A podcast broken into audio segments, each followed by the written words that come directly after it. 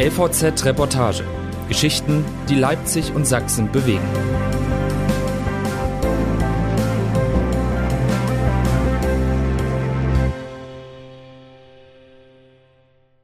Klimaschützen, günstige Lebensmittel produzieren, warum ein Bauer mit der grünen Landwirtschaft hadert. Die Landwirtschaft soll tierfreundlicher werden und besser fürs Klima. Gleichzeitig bleiben Lebensmittel in Deutschland günstig. Bauer Lars Hartung hadert mit beidem und damit, dass er nicht weiß, in welcher Mehltüte sein Getreide ist.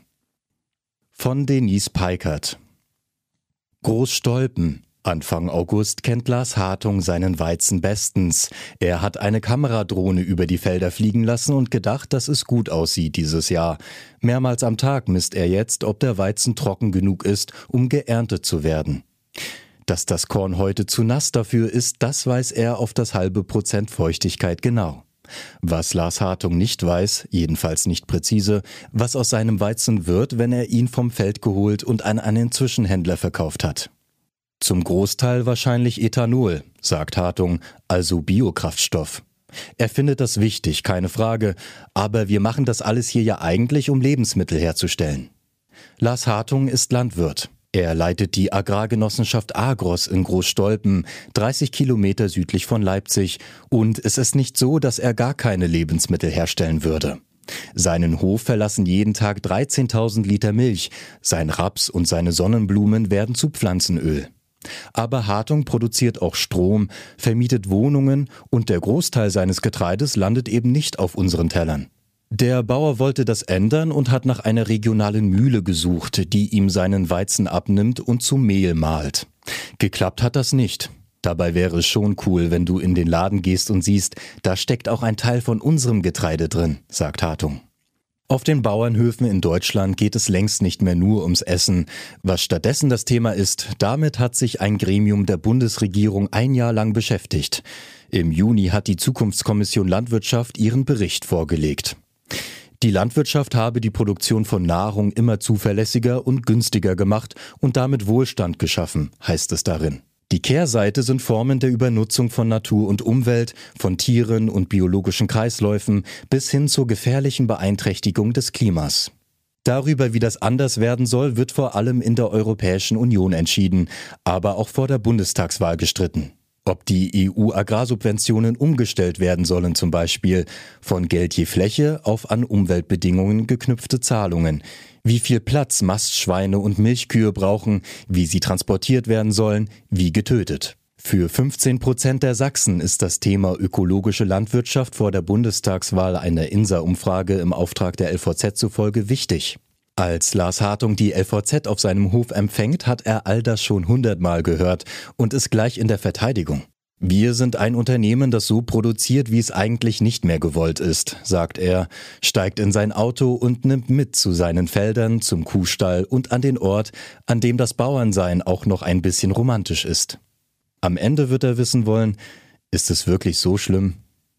Hartung fährt eine Anhöhe hinauf, dahinter liegt ein großer Teil seiner Felder. Die Agros ist ein durchschnittlicher sächsischer Agrarbetrieb, konventionelle Landwirtschaft, 1600 Hektar Felder, 510 Milchkühe, 30 Mitarbeiterinnen und Mitarbeiter. Hartung hält sein Auto auf einem Weg zwischen Sonnenblumen und Maisfeld. Das ist gleich zu Beginn der Ort, an dem es in seinem Bauernleben kürzlich auch mal ein bisschen romantisch war. Hartung, der sonst viel am Schreibtisch sitzt, fuhr kürzlich auf dem Feld neben den Blumen mal wieder selbst den Mähdrescher. Wenn abends alle Sonnenblumen in Richtung untergehende Sonne gucken, das ist was, sagt Hartung. Jetzt steht er zwischen seinen Blumen, ein Summen im Ohr und sagt, wir sind keine Massenmörder von Insekten, ohne Bienen sehe er alt aus. Allein deshalb und weil Pflanzenschutzmittel Geld kosteten, wolle er so wenig wie möglich davon auf seine Felder bringen. Sie können sich gar nicht vorstellen, welche Mittel wir ergreifen, bevor wir die Spritze aufs Feld schicken, sagt er. Der Bauer, der die Natur liebt, weil er sie braucht. Immer wieder antworten Landwirtinnen und Landwirte so, wenn sie auf Glyphosatrückstände im Getreide und übernutzte Böden angesprochen werden. Lars Hartung aber ist einer, der in besonderer Weise mit dem menschengemachten Klimawandel zu tun hat, mit einem ganz speziellen Teil davon. Seine Felder liegen direkt neben dem Tagebau Vereinigtes Schleenhain.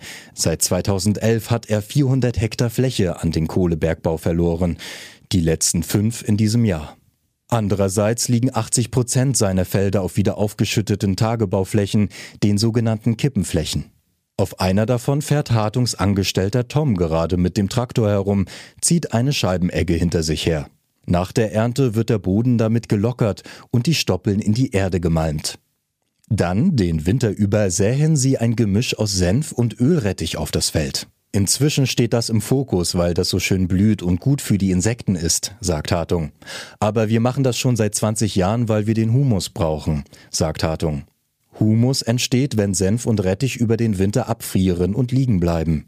Zwar hat die Nutzung von Zwischenfrüchten insgesamt in der Landwirtschaft mit der Förderung erst richtig zugelegt, aber für Hartungsbetrieb stimmt auf jeden Fall, was er sagt. Auf seinen ehemaligen Tagebauflächen ist viermal weniger Humus im Boden als anderswo. Hier erntet Hartung 15 Prozent weniger als sonst. Er braucht den Humus also dringend. Der Bauer steigt wieder in sein Auto, fährt vorbei am Getreidespeicher und hält vor seinen Kuhställen. Die sind vielleicht unter dem Klischee Massentierhaltung abzustempeln, sagt Hartung, aber wir gucken uns das mal an. Die Kühe im Stall drehen träge die Köpfe zu den Leuten von der Zeitung, die in ihren Turnschuhen im Dreck stehen.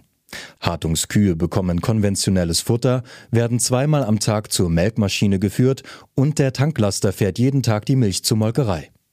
So wie die Tiere bei Hartung im offenen Stall nicht angebunden, mit getrennten Plätzen zum Liegen, Fressen und Rumlaufen, wird der Großteil der deutschen Milchkühe in der konventionellen Landwirtschaft gehalten. Kritik gibt es daran immer wieder. Hartungskälber sind nicht länger als zwei Tage bei ihrer Mutter und nicht alle Kühe dürfen auf die Weide. Wenn du das nicht willst, musst du aufhören, sagt Hartung. Sein Milchgeschäft mache eh schon Minus. Warum also hört er nicht auf? Es gäbe da zwei Antworten, sagt Hartung. Als Unternehmer sieht er das so.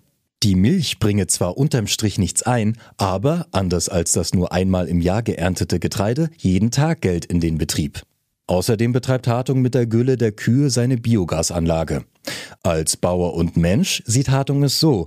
Er will seine Angestellten weiter beschäftigen und die Milch gehört zur Tradition seines Hofs. In der Landwirtschaft trennt man sich ganz schwer von Zweigen, die man schon Jahrzehnte im Betrieb hat. Es geht natürlich anders. Auf dem Hof Pfaffendorf bei Köthen in Sachsen-Anhalt etwa haben sie auf Biomilch umgestellt und umgehen die Margen der Molkereien, indem sie die Milch direkt vor Ort in Pappkartons füllen oder zu Joghurt verarbeiten. Hartung zufolge aber ist der Verlust vieler Biobauern pro Liter Milch höher als bei ihm. Zwar ist das von Hof zu Hof sehr individuell, aber Berechnungen des Milchboards, einem Interessenverband der Milcherzeuger, bestätigen das. Andererseits, während der Preis für konventionelle Milch in den vergangenen Jahren stark schwankte, ist er bei der Biomilch stabil geblieben. Und für die Umwelt ist es sicher besser, sagt Hartung. Warum also produziert die Agros nicht biologisch? Die größte Herausforderung, sagt Hartung, ist das Futter. Er müsste seinen Mais biologisch anbauen. Ob das geht, auf seinem dem Tagebau abgerungenen Flächen, probieren sie seit zwei Jahren aus. Wenige Hektar haben sie auf ökologische Landwirtschaft umgestellt. Vielleicht, sagt Hartung zur Begründung, müssen sie es sowieso irgendwann. Aber auch weil wir das wollen. Nur ob das geht mit dem Boden, da ist er sich nicht so sicher. Auf Hartungshof saugt ein Kalb an der Gummizitze. Zum Glück, denn eigentlich ist dieses Tier störrisch trinkfaul. Das steht auf der Tafel an seinem Stall. Lars Hartung will jetzt wissen, ob man sich das so vorgestellt habe mit der Landwirtschaft. Klar, auch wir müssen was ändern, aber wir haben auch schon viel umgestellt, sagt er dann. Ihn zermürbt es, dass die Landwirtschaft für alles verantwortlich gemacht werde, fürs Insektensterben, verseuchtes Grundwasser und Pestizide im Essen. Er wünscht sich, dass es mehr darum gehe, was jetzt zu tun sei, denn so sieht er das. Wir brauchen Nahrungsmittel und wir brauchen die Natur.